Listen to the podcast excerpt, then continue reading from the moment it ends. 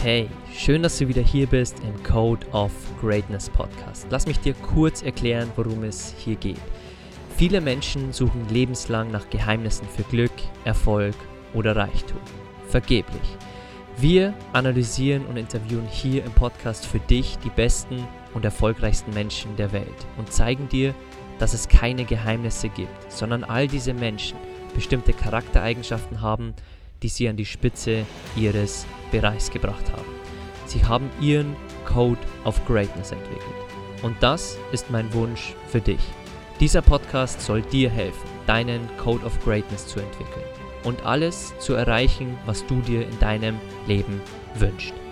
Und jetzt genug geredet.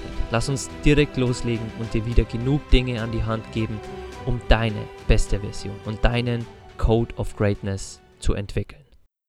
Der einzige Unterschied zwischen reichen und armen Menschen ist, wie sie ihre Zeit nutzen. Robert Kiyosaki.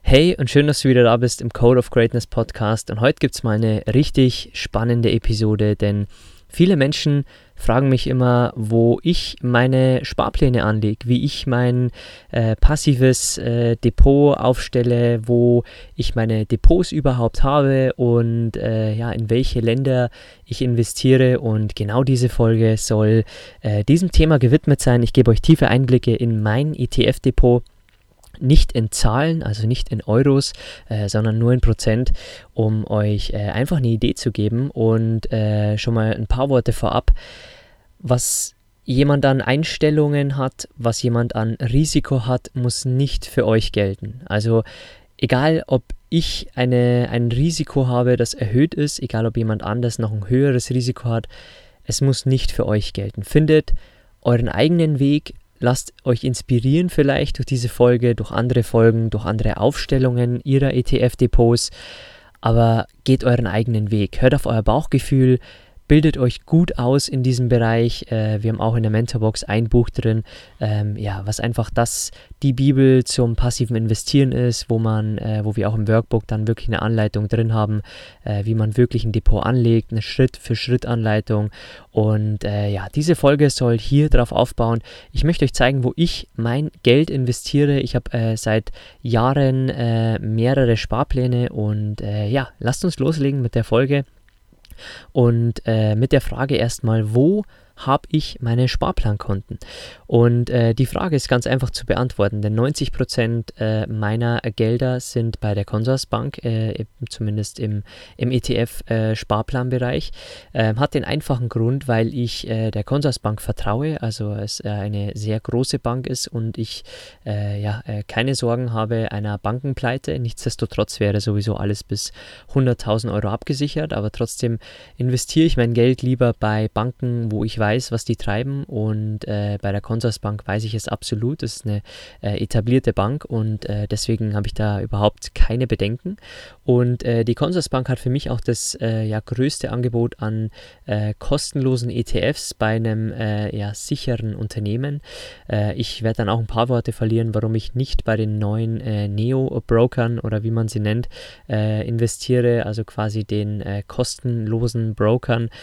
Ähm, der Rest von meinem ETF-Sparplandepot ist bei der ING DIBA, weil es da andere Sparpläne auch gibt, äh, ein paar Sektoren die es eben bei der Consorsbank nicht gibt.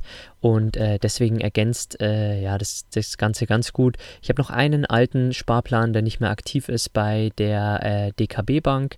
Äh, die Bank, die wir äh, vor allem für unsere Weltreise nutzen, weil man dort äh, im Ausland kostenlos Gelder abheben kann. Also jeder, der die Bank nicht kennt, dem kann ich die auf jeden Fall als Girokonto auf jeden Fall ans Herz legen, auch fürs Reisen. man spart sich sehr, sehr viel Geld, auch bei der Währungsumrechnung. Als wir zuletzt in Kroatien waren, haben wir sehr viel weniger Geld äh, mit der DKB gezahlt als mit der Ingidiba, äh, die Fremdwährungsgebühren und so weiter berechnet. Und äh, genau, mit diesen Vorworten möchte ich euch mal ein paar Einblicke geben äh, in die Länder, in die ich investiere und äh, ja, und auch äh, welche Sektoren da dabei sind. Die erste Frage, die wahrscheinlich die meisten interessiert, wird sein, wo liegt das meiste Geld? Und äh, die Frage ist ganz einfach beantwortet, denn jeder, der sich ein bisschen umfangreicher mit Börse beschäftigt, wird wissen, die, die meisten Bewegungen, das meiste Kapital und äh, ja, die, äh, das meiste Geld weltweit ist in der USA drin und äh, dort sitzen auch die größten Unternehmen unserer Welt wie Apple, Amazon, Google, Tesla und äh, wie sie alle heißen, die äh, großen Konzerne, die teilweise unser Leben auch äh, steuern. Und äh, ich, auch ich habe dort einen großen Teil meines Vermögens, also genauer gesagt 40 Prozent knapp, äh, liegen bei mir in den USA verteilt auf drei verschiedene Bereiche. Das werde ich euch dann äh, genauer zeigen, wenn wir in die Sektoren reingehen.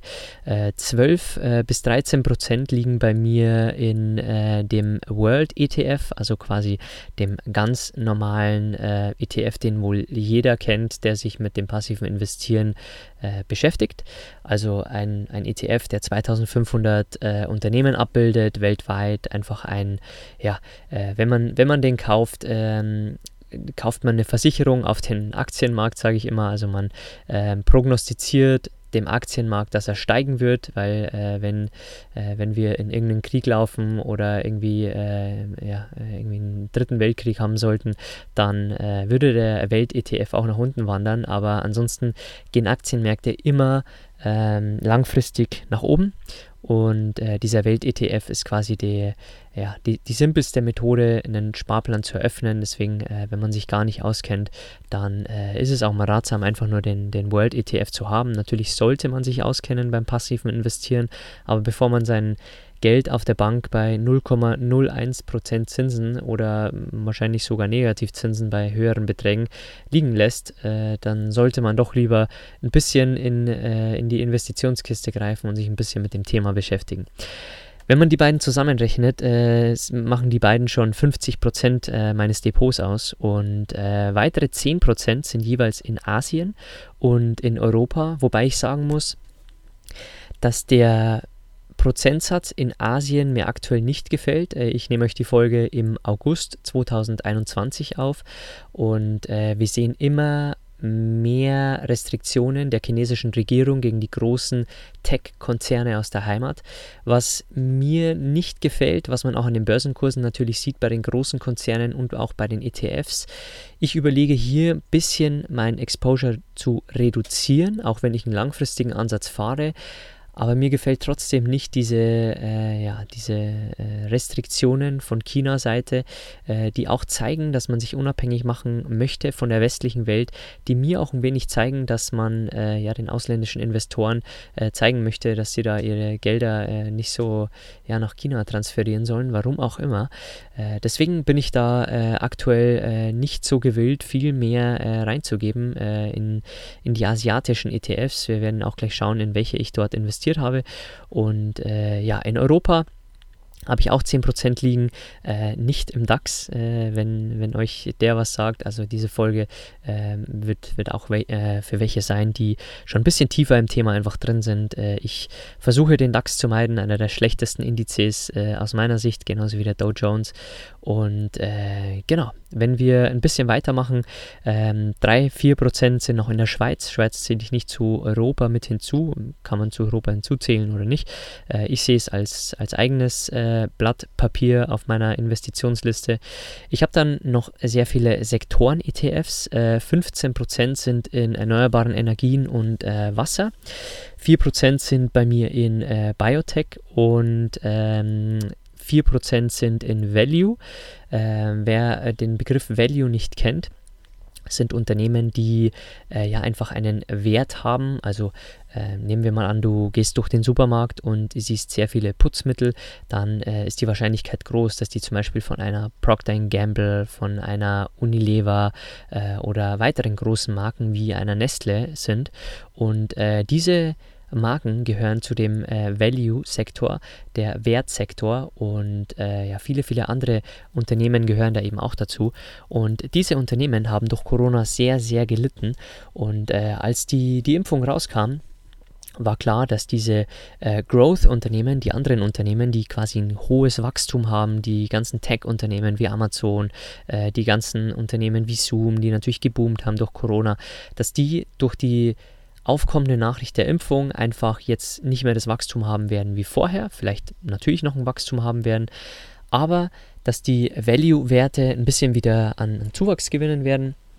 Und deswegen habe ich mir den äh, Value ETF dann auch ins äh, Depot mit reingenommen. Ich versuche also auch unterjährig immer zu agieren und äh, im Nachhinein war es eine gute Entscheidung. Äh, ich bin auf jeden Fall äh, froh, das gemacht zu haben, denn äh, die Entwicklung war genau so, wie, wie ich es pro prognostiziert hatte. Natürlich sind die, die Growth-Werte weiterhin auch gewachsen, die ein tolles Wachstum haben, wie eine Google, die seitdem nur den Weg nach oben kennt. Aber nichtsdestotrotz, äh, es war äh, eine gute Entscheidung auf jeden Fall. Ich werde ihn weiter im Depot behalten. Und ähm, der Rest in meinem Depot kam auch durch Corona bedingt. Äh, als äh, die Corona-Krise ausgebrochen ist, habe ich den World Health ETF noch mit reingenommen, weil mir klar war, die, die am meisten profitieren von der ganzen Corona-Geschichte, sind natürlich die Tech-Unternehmen. Äh, mein äh, Tech-Exposure war schon sehr hoch in meinem Depot, also mit dem Nasdaq, den wir uns gleich anschauen werden. Und deswegen habe ich noch den Health ETF noch mit reingenommen, weil die Health-Unternehmen, egal ob es jetzt äh, Pharmaunternehmen sind, ob es äh, Laborausrüster sind, einfach sehr profitieren werden von äh, ja, der Corona-Krise. Und äh, ja, absolut äh, richtiger Riecher damals in Corona-Zeiten. Ähm, ich muss auch sagen, für, für alle, die vielleicht äh, jetzt als äh, so Einsteiger hier zuhören, äh, ich beschäftige mich seit dem Jahr 2015 mit dem Thema Finanzen. Und äh, daher bin ich auch sehr viel an der Börse aktiv. Ich analysiere sehr viele Charts, ich schaue mir sehr viele Märkte an. Ich habe äh, mittlerweile auch ein Gespür für Märkte, ob äh, wir in einem Aufwärtstrend sind, ob wir eher in eine Seitwärtsphase reingehen. Es gibt Saisonalitäten, wie jetzt im August habe ich äh, sehr, sehr wenig gemacht, weil im August einfach sehr viele Seitwärtsphasen sind. Und an der Börse ist es immer nicht nur wichtig, sein finanzielles Kapital zu schützen, sondern auch sein mentales Kapital.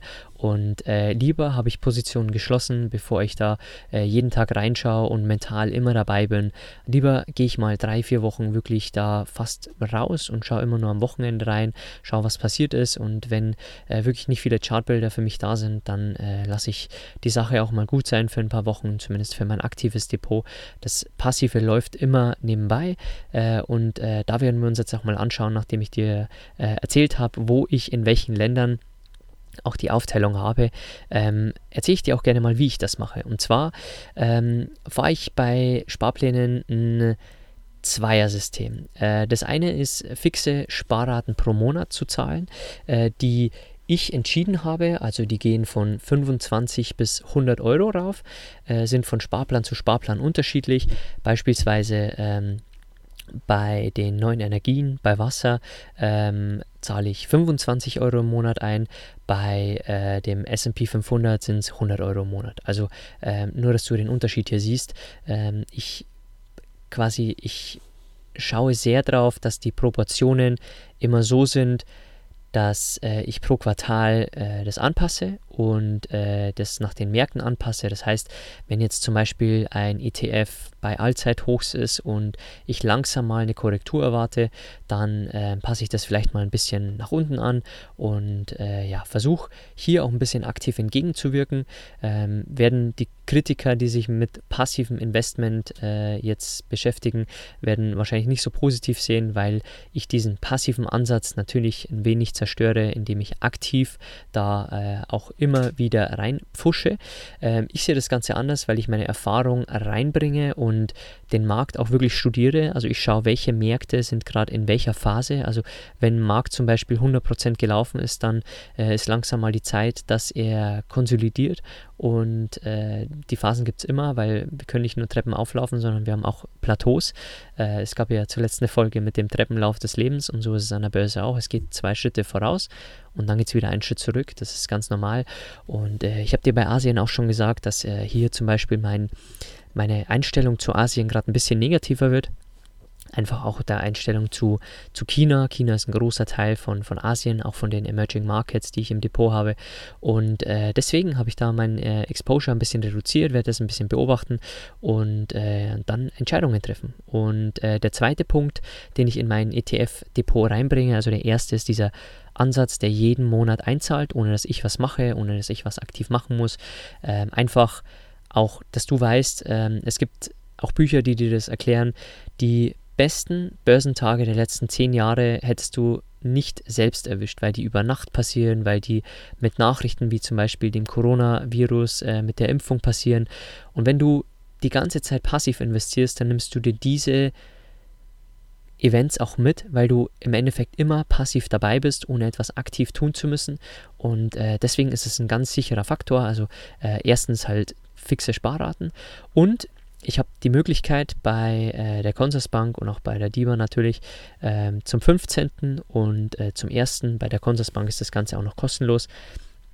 Äh, bei der DIBA habe ich es noch nie gemacht, weil ich da eben nur 10% habe, dass man da nachschießen kann, also eine Einmalzahlung machen kann, äh, finde ich auch sehr hilfreich. Ich gebe dir ein Beispiel.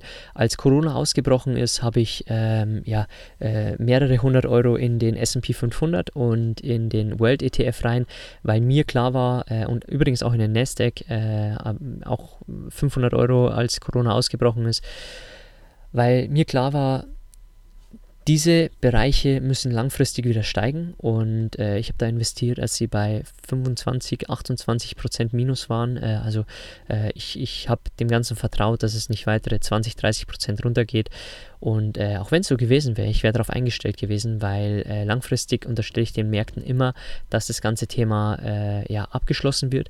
Ich habe dann auch erst investiert, dass erste Chartzeichen zu sehen waren, auch ganz wichtig. Ich investiere nicht blind, sondern ich gehe immer nach Charts und auch zum 15. und zum 1. Ähm, wenn ich zum Beispiel sehe, dass erneuerbare Energien seit drei Monaten, vier Monaten konsolidiert und dass jetzt zum Beispiel eine Phase sein könnte, wo der ETF wieder ausbricht, wo der ganze Markt wieder ausbricht, weil vielleicht wieder Investoreninteresse da reinfließt, dann äh, kann ich theoretisch da auch eine Einmalzahlung machen mache ich auch immer. Äh, deswegen ähm, schaue ich mir das immer ganz genau an. Wenn jetzt die Märkte, wie jetzt zum Beispiel im Sommer 2021, von Allzeithoch zu Allzeithoch laufen, dann bin ich nicht gewillt, da Einmalzahlungen zu machen. Das mache ich wirklich äh, nur, wenn äh, Konsolidierungen da sind, wenn ein Ausbruch aus Konsolidierungen stattfindet, wenn neue Nachrichten auf den Markt kommen.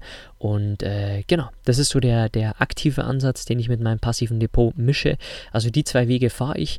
Ähm, Habe ich bei keinem meiner Mentoren abgeschaut, um ehrlich zu sein. Äh, ich kenne es auch nirgendwo so anders.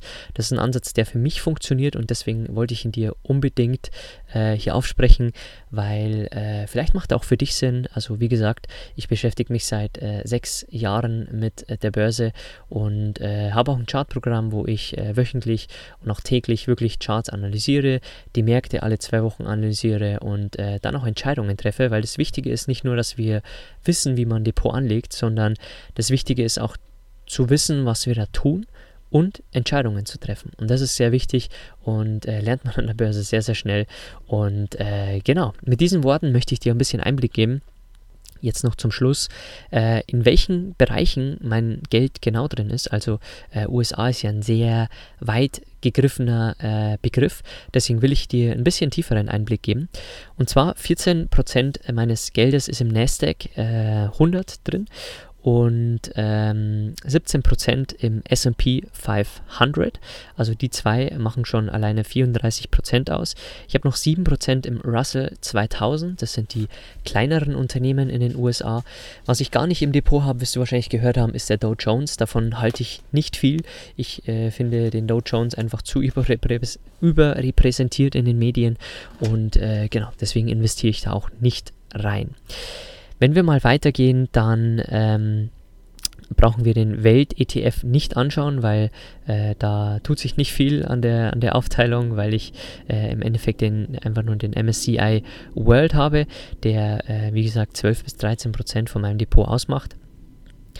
Und äh, was für dich vielleicht ganz spannend ist, wo ich mein Geld in Europa investiert habe.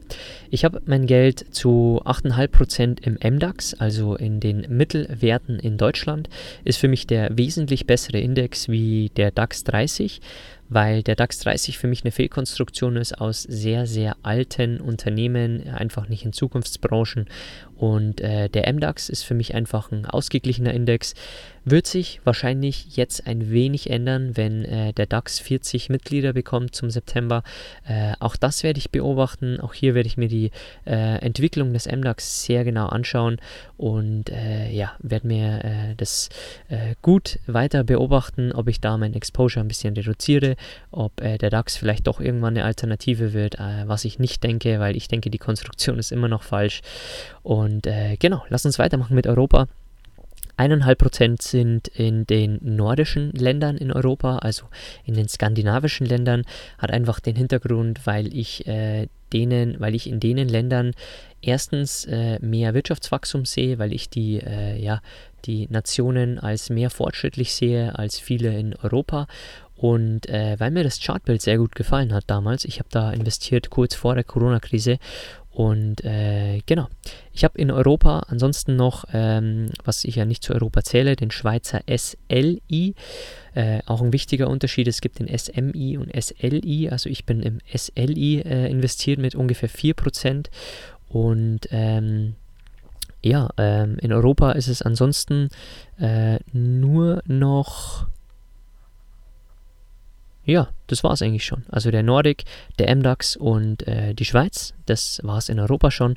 Und äh, wenn wir mal ein bisschen Asien schauen, dann äh, ist dort mein Geld in den Emerging Markets. Also äh, das nennt man quasi die, die asiatischen äh, Märkte. Also da sind sehr, sehr viele asiatische Märkte mit drin. Die Emerging Markets haben ein bisschen höheres Risiko als Investment. Die machen 5,5% meines Depots aus und äh, ganze 5% macht China aus. Also die zwei ETFs habe ich in, in Asien und äh, wie gesagt, hier ähm, bin ich nicht so ganz positiv gestimmt gerade. Äh, werde ich definitiv weiter beobachten und auch Entscheidungen äh, treffen, ob ich vielleicht äh, ja, äh, mal die Hälfte rausnehme äh, bei diesen ETFs, weil mir die Entwicklung einfach gerade nicht gefällt. Und ja, ich langfristig wirklich äh, der Meinung bin, du, du merkst mein Hadern in der Stimme wahrscheinlich, dass wir mit China und USA definitiv zwei Welten haben werden, die sich parallel aufbauen werden, was wir jetzt schon sehen, und dass China sich noch viel, viel mehr abschirmen wird von äh, der westlichen Welt. Deswegen äh, glaube ich nicht daran, dass die chinesischen Konzerne äh, ein, ein, ellenlanges Wachstum hier in der westlichen Welt haben. Also ich bin da nicht so positiv gestimmt wie viele andere. Und äh, genau, ansonsten gibt es nicht viel mehr Einblicke zu gewähren. Alle anderen äh, Dinge habe ich dir schon verraten. Ähm, New Energy äh, hat bei mir genauer gesagt 9% und World Water, äh, World Water 7,5%. Das waren jetzt noch die zwei, die äh, ich vielleicht am Anfang nicht genannt hatte. Die habe ich ja nur ge gemeinsam genannt.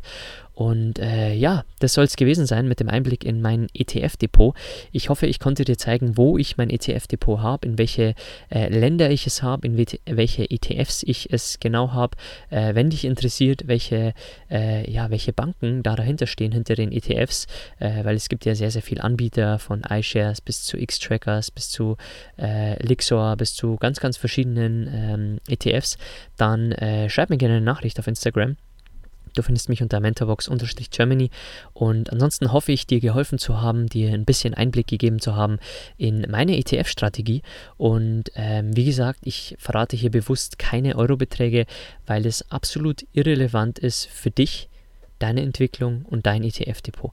Du kannst dich immer nur inspirieren lassen und natürlich auch zum Schluss auch nochmal gesagt, das ist keine Anlageberatung hier, das ist keine äh, Beratung oder kein Hinweis, was du machen sollst in deinem Leben. Die Aufstellung, die ich jetzt habe, die funktioniert für mich sehr gut und ich bin sehr dankbar und glücklich, dass ich äh, ja, äh, den, den Sparplan sehr früh begonnen habe und äh, deswegen bin ich auch mit der Performance super, super happy und äh, bin auch super happy mit den aktiven Ansätzen, die ich damit reinbringe und deswegen hoffe ich, äh, ich konnte dir sehr viel Mehrwert in der Folge mitgeben. Ihr habt mich die Frage sehr, sehr äh, oft gefragt und äh, sie wurde mir sehr oft gestellt. Deswegen ähm, wollte ich mit dieser Folge einfach mal einen tieferen Einblick da in mein Depot geben. Und äh, ja, mit diesen Worten möchte ich mich bedanken, dass du äh, hier zugehört hast. Und wenn du ein Danke zurückgeben möchtest, du findest unten wie immer den Apple-Link in den Show Notes, wo du mir eine 5-Sterne-Bewertung dalassen kannst. Ich würde mich sehr freuen drüber, weil viele andere den Podcast dann auch finden, wenn äh, mehr 5-Sterne-Ratings da sind. Also vielen Dank, wenn du dir kurz die 5 Sekunden Zeit nimmst und das Danke zurückgibst. Und wenn du den Podcast teilen möchtest, dann äh, findest du mich unter mentorbox-germany auf Instagram. Und ansonsten hören wir uns wieder bei der nächsten Episode.